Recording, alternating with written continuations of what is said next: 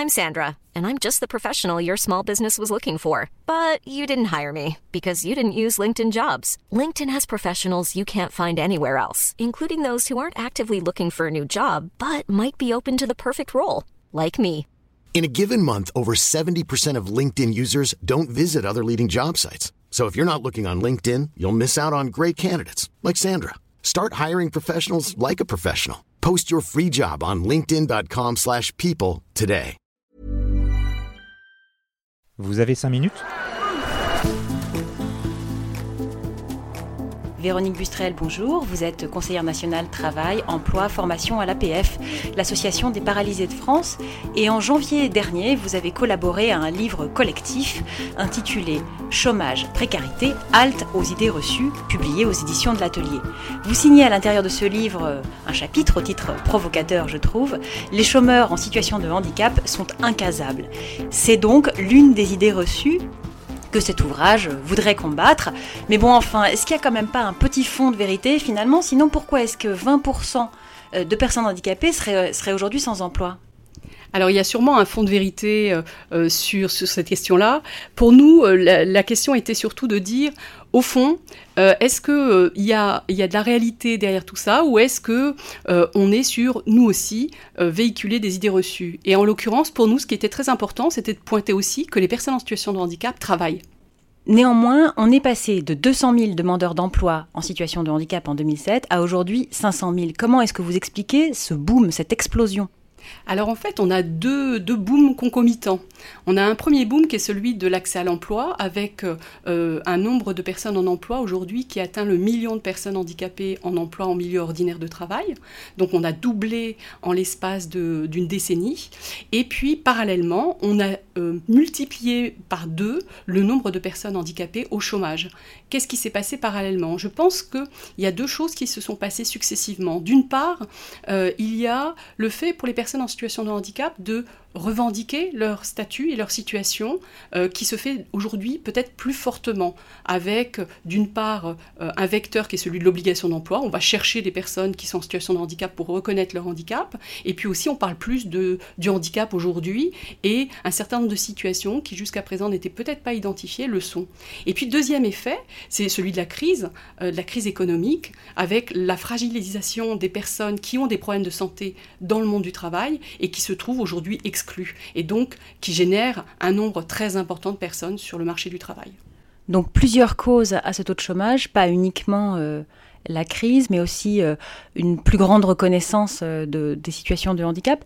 Quels sont les freins qui aujourd'hui restent euh, qui gênent cette embauche alors il y a en fait euh, pour moi euh, trois freins majeurs. Le premier, c'est celui du regard porté sur le handicap.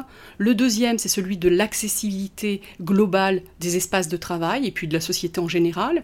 Et puis le troisième, c'est le niveau de formation des personnes en situation de handicap quelles seraient les méthodes pour essayer d'améliorer de, la situation? Peut-être déjà de travailler sur la formation?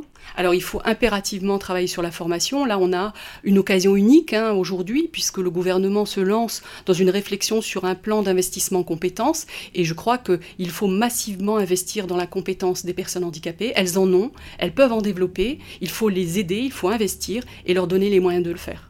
Comment concrètement?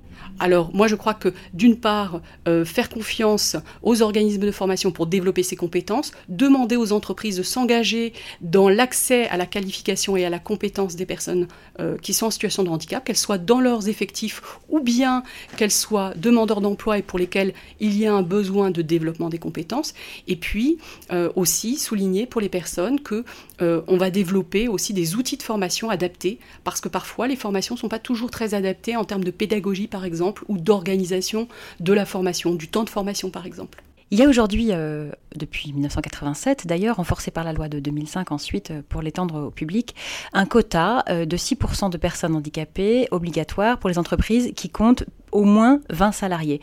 Est-ce que c'est une bonne chose, une mauvaise chose? Parce que pourtant le taux de chômage reste vraiment important. Alors, il me semble que c'est euh, un garde-fou et un levier. Alors pourquoi un garde-fou et un levier? Parce qu'en fait, aujourd'hui, on le voit bien, le regard porté sur les situations de handicap euh, n'a quand même pas changé, on n'est pas avec une révolution majeure. Et on a toujours le sentiment que le handicap, ça va être un frein dans l'entreprise, que le handicap, potentiellement, il va falloir faire des choses extrêmement lourdes, il va falloir aménager des postes de travail, il va falloir faire des choses un peu compliquées qu'on n'a pas l'habitude ou pas envie de faire, il va falloir réorganiser le management, etc. Donc tout ça, ça pèse sur finalement l'accès et le maintien en emploi des personnes en situation de handicap. Et moi, il me semble que cette euh, barrière symbolique ou ce, taux symbolique est extrêmement important parce qu'il faut pousser les murs, il faut casser ce plafond de verre qui empêche les personnes handicapées d'accéder à l'emploi aujourd'hui. Et il me semble que ce travail qui doit être fait, c'est aussi un travail de pédagogie, d'expliquer aux entreprises que non, toutes les personnes en situation de handicap n'ont pas besoin d'aménagement, que oui, certaines personnes ont besoin d'aménagement ou de l'organisation de travail, ou de leur poste de travail, ou de leur environnement de travail. Mais c'est pas parce qu'il y a besoin d'un aménagement que ça va être très coûteux, qu'il y a des organismes, oui, qui viennent les aider, qui vont aider au financement et à la prise en charge de, ces choses-là. Et puis, il y a un élément extrêmement important pour moi, c'est de se dire qu'on est dans une société où on a une intensification du travail, on a un allongement de la vie au travail, et que ce qu'on fait pour les personnes en situation de handicap, on le fait pour le collectif de travail, et que on est tous concernés, tous concernés parce que dans nos organisations de travail, ce qui va être fait de bien pour une personne en situation de handicap sera fait de bien pour l'ensemble du collectif de travail.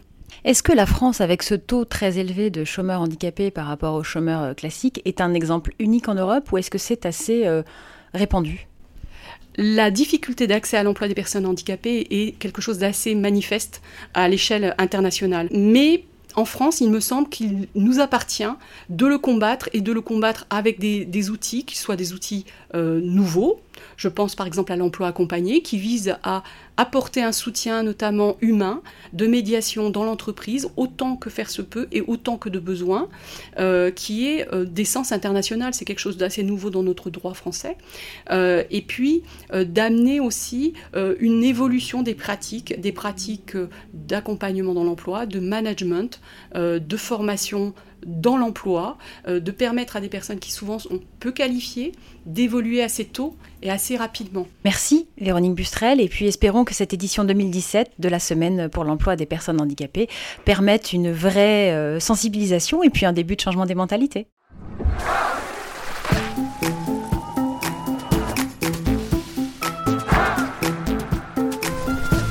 Binge audio.